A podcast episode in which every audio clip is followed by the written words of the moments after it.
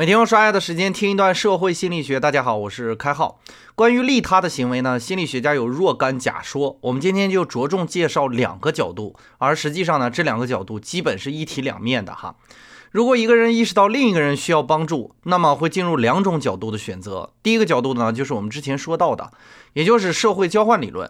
我们会评估自己的付出和收益，比如大多数人会同情流浪者，因为兜里的零钱不太会影响到他们自己的生活，所以呢，人们可以施予同情，同时呢，可以获得良好的社会印象。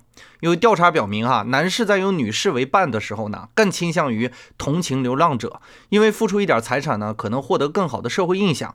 这种买卖显然很值，当然这个买卖要打上双引号哈。同理呢，我们也会受到道德影响。比如父母会希望给子女建立榜样，所以呢也会主动的帮助别人，或者担心受到良心的谴责，所以呢对别人施予援手。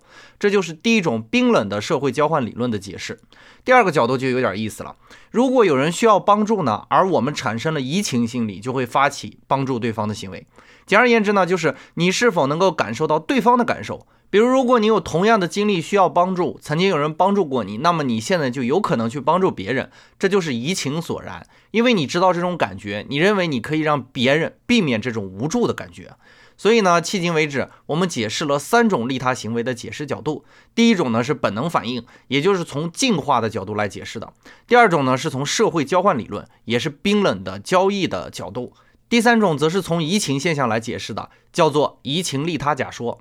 其实关于帮助他人呢，开号一直有一个态度，那就是如果是力所能及的，可以毫无保留的去帮助别人；而如果你自己都搞不定呢，尽可能不要去帮助别人，省得添乱啊，因为你也会产生巨大的麻烦嘛。这不是帮助别人的初衷，反倒有可能会好心办坏事儿。我们古人留下的智慧还是很好用的啊，穷则独善其身，富则兼济天下。换而言之，无论是从进化的角度来看，还是从社会交换理论的角度来看，无私的人事实上是最自私的人。他们维护的利益正是全人类的利益，甚至是人类存续规则的维护。如果从报酬的角度来看的话，生意人如果定位为普遍的最无私的行为，当然有很多商人说自己是无私的嘛。如果从这个角度来看，那么最自私的反倒应该是那些真的无私的人，因为他们所求的不是金钱，你无法知道他要什么。或者说他要的你用钱买不来，比如名誉啊，比如声望啊，所以他们才如此的付出，看上去慷慨大方的行为，常常只是掩饰内心的野心罢了。所以呢，怎么解释利他或者说自私？相信每个人心里都是有一条准绳的吧。本节概念就播讲到这里，感谢您理解今天摄星的主要内容。更多内容关注微信公众号“开号御书房”，我们下工作日再见。